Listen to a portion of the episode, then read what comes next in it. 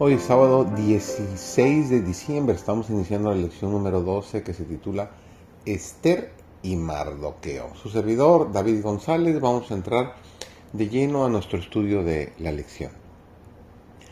Gracias al favor con que los miraba Ciro, casi 50.000 de los hijos del cautiverio se habían valido del decreto que les permitía regresar.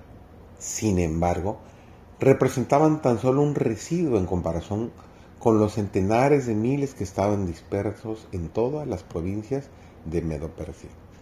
La gran mayoría de los israelitas habían preferido quedar en la tierra de su destierro, antes que arrostrar las penurias del regreso y del restablecimiento de sus ciudades y casas desoladas.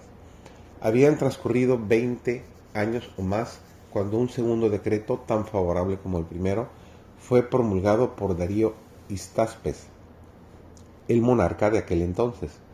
Así proveyó Dios en su misericordia otra oportunidad para que los judíos del reino medo-persa regresaran a la tierra de sus padres.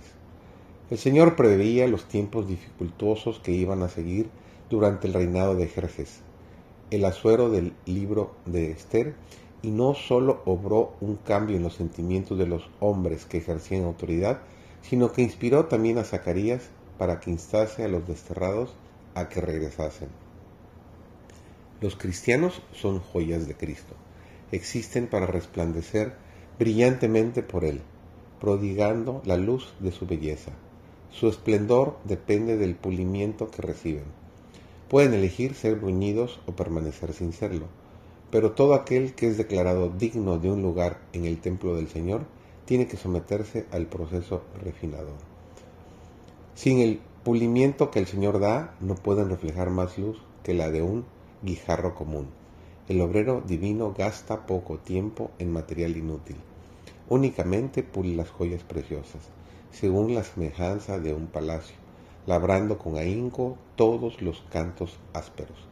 Este proceso es severo y penoso, hiere el orgullo humano.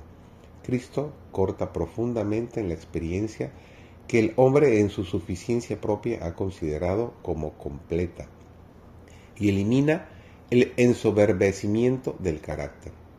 Desbasta con empeño la superficie sobrante y poniendo la piedra en la rueda pulidora, la aprieta estrechamente para que toda aspereza pueda ser consumida. Entonces, llevando la joya hasta la luz, el maestro ve en ella un reflejo de sí mismo y la declara digna de ocupar un lugar en su cofre. Dice Ageo capítulo 2, el versículo 23, en aquel día, dice Jehová de los ejércitos, te tomaré y te pondré como anillo de sellar porque yo te escogí, dice Jehová de los ejércitos. Bendita sea la experiencia, por severa que sea, que da nuevo valor a la piedra y la hace brillar con vivo fulgor. En su gran amor, Dios procura desarrollar en nosotros las gracias preciosas de su Espíritu. Permite que llevemos obstáculos, persecución y opresiones, pero no como una maldición, sino como la bendición más grande de nuestra vida.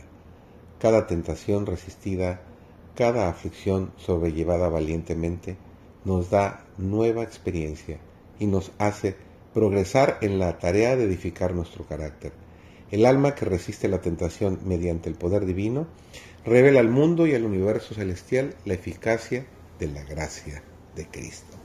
Que tengan un excelente inicio de semana.